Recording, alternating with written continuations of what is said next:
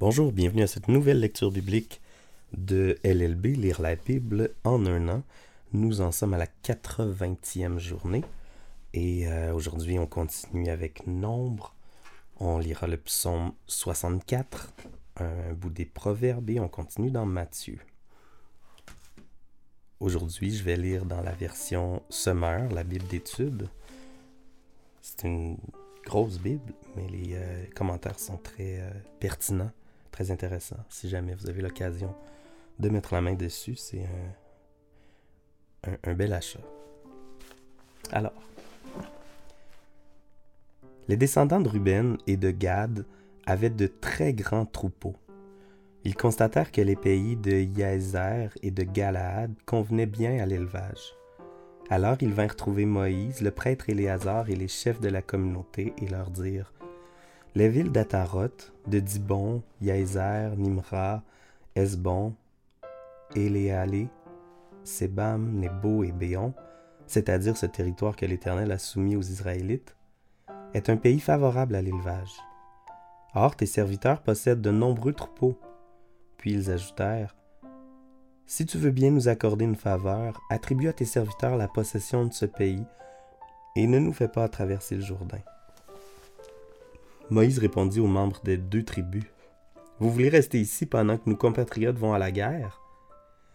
Pourquoi découragez-vous les Israélites de se rendre dans le pays que l'Éternel leur donne?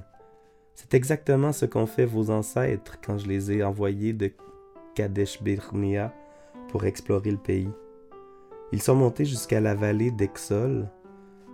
Ils ont observé le pays et à leur retour, ils ont découragé les Israélites d'aller dans le pays que l'Éternel leur destinait. L'Éternel s'est mis en colère ce jour-là au point qu'il fit ce serment. Jamais ces hommes qui sont sortis d'Égypte et qui ont aujourd'hui vingt ans et plus ne verront la terre que j'ai promise par serment à Abraham, à Isaac et à Jacob, car ils ne m'ont pas obéi fidèlement, excepté Caleb, fils de Yéphuné le Kénisien, et Josué, fils de Nun, qui ont fidèlement obéi à l'Éternel. L'Éternel se mit donc en colère contre, Israël, et il les fit errer dans le désert durant quarante années, jusqu'à l'extinction de toute la génération qui avait mal agi envers l'Éternel. Et maintenant, voilà que vous prenez le relais de vos pères comme une race de pécheurs pour attiser encore davantage l'ardente colère de l'Éternel contre Israël. Car si vous refusez de lui obéir, il vous laissera encore traîner dans ce désert, et vous causerez la perte de tout ce peuple. Non, répondirent-ils à Moïse, nous construirons seulement des enclos ici pour nos troupeaux de moutons et de chèvres, et des villes pour nos familles. Quant à nous, nous nous armerons sans tarder pour marcher à la tête des Israélites, jusqu'à ce que nous les ayons fait entrer dans le territoire qui leur revient. Nos familles seules resteront dans, les villes fortifiées où elles seront à l'abri des habitants du pays. Nous ne rentrerons pas dans nos foyers avant que chacun des Israélites ait pris possession de l'héritage qui lui revient. Mais nous ne posséderons pas de territoire de l'autre côté du Jourdain et au-delà, puisque nous aurons déjà reçu notre patrimoine foncier de ce côté-ci, à l'est du Jourdain. Moïse leur répondit, Si vous tenez parole, si vous êtes prêts à combattre en présence de l'Éternel, si tous vos guerriers passent le Jourdain devant l'Éternel jusqu'à ce qu'il ait dépossédé ses ennemis devant lui, et si vous revenez seulement lorsque le pays sera soumis devant l'Éternel, alors vous aurez satisfait à vos obligations envers lui et envers Israël, et cette région-ci vous appartiendra en pleine propriété avec l'accord de l'Éternel. Mais si vous n'agissez pas ainsi, vous péchez contre l'Éternel, Sachez alors que les conséquences de votre péché retomberont sur vous. Construisez-vous donc des villes pour vos familles et des enclos pour vos troupeaux, puis tenez parole. Les descendants de Gad et de Ruben dirent à Moïse, Tes serviteurs obéiront aux ordres de mon Seigneur. Nos enfants, nos femmes, nos troupeaux et tout notre bétail resteront ici dans les villes de Galaad. Tandis que nous, tes serviteurs, tous ceux qui sont aptes à la guerre, nous passerons le Jourdain devant l'Éternel pour aller en guerre, comme mon Seigneur l'a ordonné. Moïse donna des ordres à leur sujet au prêtre Éléazar, à Josué, fils de Nun, et aux chefs de tribus des Israélites. Il leur dit Si parmi les descendants de Gad et ceux de Ruben, tous les hommes aptes à la guerre traversent avec nous le Jourdain pour aller au combat devant l'Éternel, une fois que le pays vous sera soumis, vous leur donnerez la région de Galaad en propriété. Mais s'ils ne passent pas, prêts à combattre avec vous, ils s'installeront au milieu de vous dans le pays du Canaan. Les Rubénites et les Gadites déclarèrent Nous ferons ce que l'Éternel a ordonné à tes serviteurs. Nous passerons, nous passerons équipés pour la bataille devant l'Éternel au pays de Canaan, mais les territoires que nous posséderons comme patrimoine foncier se trouvera de ce côté-ci du Jourdain. Alors Moïse octroya aux descendants de Gad et de Ruben, ainsi qu'à la moitié de la tribu de Manassé, fils de Joseph, le royaume de Sion, roi des Amoréens, et celui d'Og, roi du Bazan, c'est-à-dire leur pays avec leurs villes et les terres qui en dépendaient. Les hommes de Gad rebâtirent Dibon, Ataroth, Aroer, Atroth-Sophan, Yaézer, Yokbéa, Beth Nimran et Beth Aran, autant de villes fortifiées avec des enclos pour les moutons et les chèvres. Les Rubénites rebâtirent Eshbon, Éalé et Kiriatam, Nébon et Baalméon, dont les noms furent changés, et Sibma. Ils donnèrent de nouveaux noms aux villes qu'ils rebâtirent. Les descendants de Makir, fils de Manassé, envahirent le pays de Galaad, le conquérant, et dépossédèrent les Amoréens qui s'y trouvaient. Moïse leur donna le pays de Galaad, et ils s'y établirent. Yaïr, un autre descendant de Manassé, attaqua plusieurs villages et s'en empara. Il les appela villages de Yaïr. Noba attaqua Kénat et s'empara des villes qui en dépendaient. Il leur donna son propre nom. Voici les étapes des Israélites depuis leur départ d'Égypte, rangées en ordre sous la conduite de Moïse et d'Aaron. Sur ordre de l'Éternel, Moïse consigna par écrit les lieux de campement d'étape en étape. Voici donc quel fut leur itinéraire. Le quinzième jour du premier mois, le lendemain de la Pâque, ils partirent de Ramsès. Les Israélites s'en allèrent librement sous les yeux de tous les Égyptiens, qui enterraient tous leurs fils aînés que l'Éternel avait frappés pour exercer ses jugements contre leur divinité. Les Israélites partèrent de Ramsès et campèrent à Sukkot. Ils partirent de Sukkot et campèrent à Étam, à la limite du désert. Ils partirent d'Étam et rebroussèrent chemin vers Pi Haïroth, à l'est de Baal Tsephon, et campèrent en face de Migdol. Ils partirent de Haïroth et traversèrent la mer des roseaux en direction du désert. Après trois journées de marche dans le désert d'Étam, ils campèrent à Mara. Ils partirent de Mara et gagnèrent Élim, où ils trouvèrent douze sources d'eau et soixante-dix palmiers. Ils campèrent là. Partis d'Élim, ils dressèrent leur camp près de la mer des roseaux, puis dans le désert de Sin. De là, ils allèrent camper à Dokpa, puis à Alouche, puis à Réphidim, où le peuple ne trouva pas d'eau potable. Partis de Réphidim, ils campèrent dans le désert du Sinaï, puis aux endroits suivants Kibrot Atahava, Atzeroth, Fritma, Rimon Peret, Libnarissa, Kéléata à la montagne de Sapher, Arada, Makélot, Tahat, Tara, Mitka, Ashmona, Moseroth, Beneyaakin, Orgigdad, Yotbata, Abrona, Etzion-Géber, et dans le désert de Tsin, c'est-à-dire Kadesh, à la montagne de Or, à la limite du pays d'Édom. Là, sur ordre de l'Éternel, le prêtre Aaron gravit la montagne de Or, où il mourut le premier jour du cinquième mois de la quarantième année après le départ des Israélites d'Égypte. Il était âgé de 123 ans. C'est alors que le roi cananéen d'Arad, qui habitait le Negev dans le pays de Canaan, apprit l'approche des Israélites. Partis de la montagne de Or, ils dressèrent successivement leur camp Salmona, Pounon, Obot, Iyéabarim à la frontière de Moab, Dibon-Gad, Almon Diblataim, puis dans les montagnes d'Abraham, devant le mont Nebo, et dans les steppes de Moab, au bord du Jourdain, en face de Jéricho. Leur camp s'étalait sur la rive du Jourdain, de Beth Ayeshimot à Abel Shittim dans les steppes de Moab.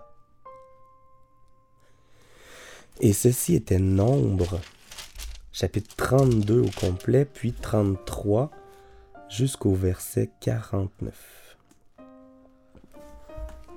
Alors la deuxième portion aujourd'hui, c'est le psaume 64. Alors dans ma version Semeur, le psaume est titré Protège-moi. C'est au chef de cœur, psaume de David. Ô Dieu, écoute ma voix plaintive. Protège-moi d'un ennemi qui me fait peur, et mets-moi à l'abri des complots des méchants et des intrigues des malfaisants. Comme une épée, leur langue est aiguisée, et ils décochent leurs propos venimeux comme des flèches. Ils tirent en cachette sur l'innocent, ils le visent soudain sans éprouver la moindre crainte. Ils s'enhardissent dans leurs mauvais propos, ils se concertent pour bien cacher leurs pièges, en se disant qui s'en apercevra. Chacun combine des mauvais coups. Nous voici prêts, notre plan est au point. Oui, la pensée intime, le cœur de l'homme est un gouffre profond. Mais Dieu leur lance soudain des flèches. Ils sont frappés, leur propre langue cause des chutes. En les voyant, chacun secoue la tête et tous les hommes sont pris de crainte, et ils proclament l'œuvre de Dieu en tirant la leçon de ses actions. Quand l'Éternel, le juste, trouve sa joie et son refuge, et tous les hommes droits s'en féliciteront. Tiré du livre des Proverbes, au chapitre 11, je lirai les versets 3 et 4. L'honnêteté guide les hommes droits, mais les tricheries des gens infidèles les mènent à la ruine. La richesse ne sera d'aucun secours au jour de la colère divine, mais une vie juste sauve de la mort.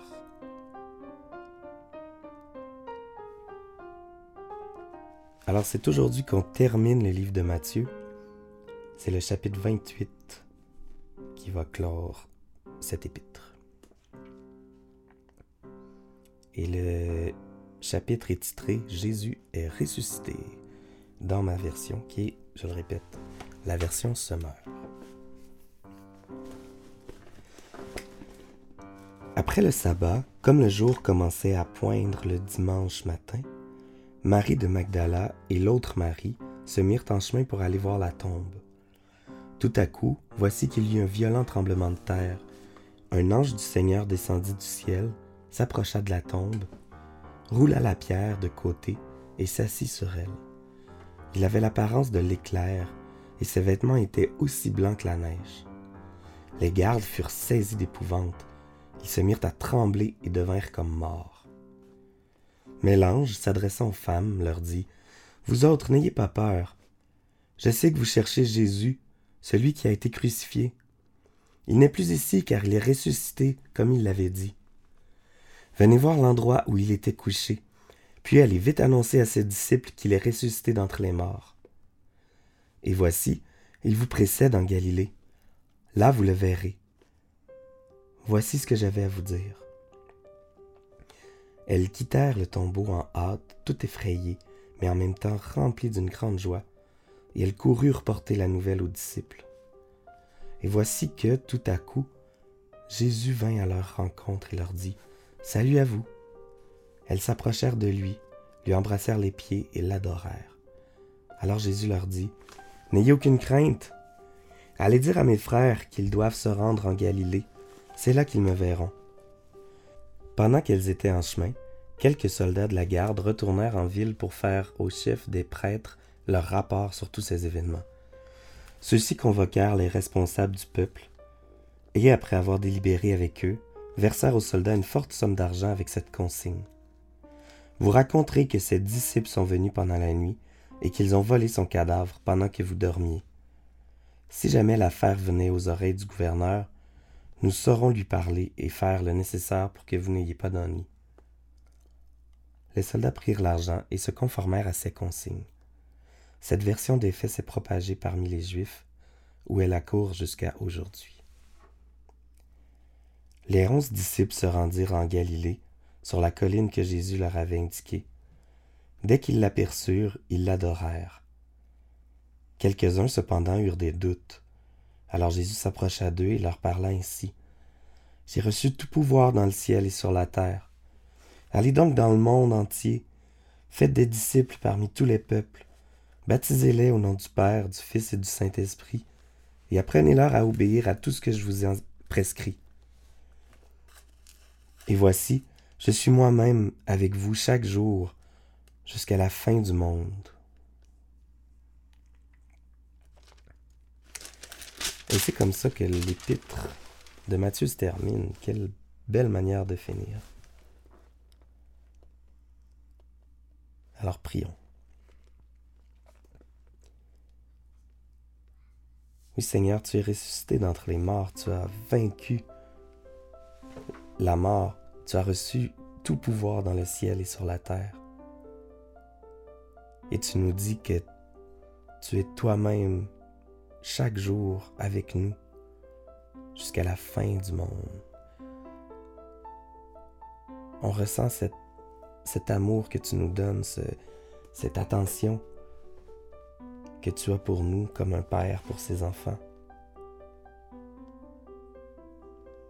Même si on n'est pas toujours fidèle, même si on tombe, tu es fidèle envers nous, tu nous, tu nous prends, tu nous relèves patiemment. On veut te, on veut te louer pour qui tu es, pour, parce que tu as vaincu le péché. Tu avais un plan. Ce plan s'est réalisé, mais ce plan n'est pas terminé non plus. on attend le retour de Jésus. Le retour glorieux, de Jésus, puis on veut te on veut te louer parce que euh, on fait partie de ce plan-là nous aussi. Nos noms étaient écrits dans le livre de la vie dès, dès la fondation du monde que nous dit la Bible. Alors merci de nous inclure dans ton plan. Merci tellement. Et on veut aussi, euh, quand on tombe, ou quand on est tenté, on veut se joindre à David quand il dit, euh, Ô Dieu, protège-moi d'un ennemi qui me fait peur.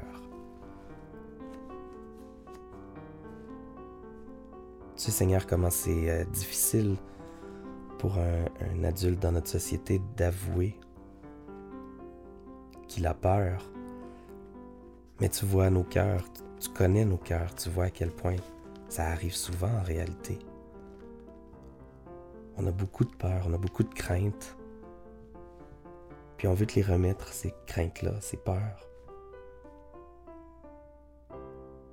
Au verset 8, mais Dieu leur lance soudain des flèches. Ils sont frappés. Ces gens-là, on parle des gens qui font peur. Seigneur, c'est toi qui, qui donne la justice. Tu es justice. Tu es juste. Puis tu es justice. Merci parce qu'on n'a pas à se soucier que la justice soit faite sur terre, parce que c'est pas notre rôle. Aide-nous à saisir notre rôle. Aide chacun d'entre nous à saisir pourquoi tu nous as placés là où tu nous as placés. Est-ce que l'emploi qu'on a est temporaire? Est-ce que la maison où on habite est temporaire? Tous les défis que tu places dans nos vies, Seigneur, il y a une raison. Tu, nous portes, tu nous soutiens. Puis tout ça, c'est pour l'avancement de ton royaume. Alors donne-nous encore plus de foi, Seigneur, pour, euh, affronter le lendemain, affronter l'inconnu, la peur. Viens nous, viens apaiser nos cœurs. Viens nous remplir de confiance en l'inconnu. Parce que toi, tu le connais. Puis c'est bien suffisant. C'est au nom de ton Fils Jésus qu'on te prie, qui a, lui qui a vaincu la mort. Amen.